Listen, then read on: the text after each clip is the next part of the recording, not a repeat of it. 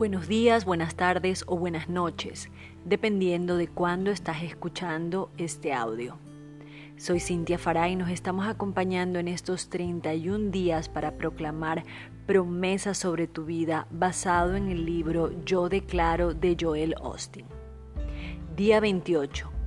Yo declaro que le pediré a Dios cosas grandes para mi vida.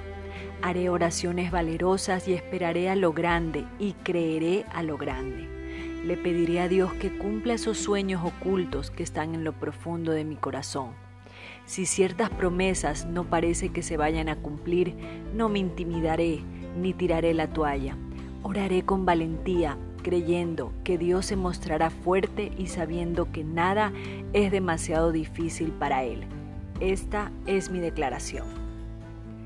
Muchas veces pensamos que no debemos pedir demasiado. Después de todo, no queremos ser egoístas no queremos ser egocéntricos. Hay gente que me dice, Joel, si Dios quiere que yo sea bendecido, Él me va a bendecir porque es Dios. Pero no es así como funcionan las cosas. Dios espera que le pidamos. Él nos dice en Santiago 4.2, pero no tenéis lo que deseáis porque no pedís. Si usted no está pidiendo a Dios su favor, sus bendiciones, su incremento, entonces no está desatando su fe. Conozco personas que piden pero pronuncian oraciones muy pequeñas. Dios, si tan solo me dieras un ascenso de 50 centavos. Actúan como si le estuvieran complicando la vida a Dios. Dios, si tan solo me ayudaras a sobrevivir a este matrimonio.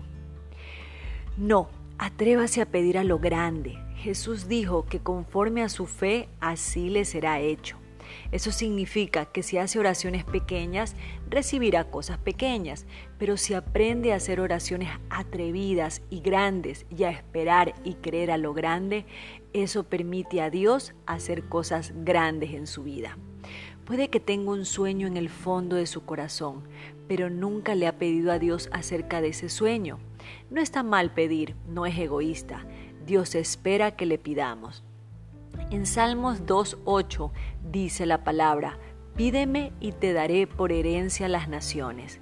Dios dice, pídeme cosas grandes, pídeme acerca de esos sueños ocultos que yo he puesto en tu corazón y pídeme por esas promesas que en lo natural parecen imposibles de cumplir en su tiempo a solas con Él, cuando es solo entre usted y Dios, atrévase a pedirle acerca de sus esperanzas más profundas, sus sueños más profundos.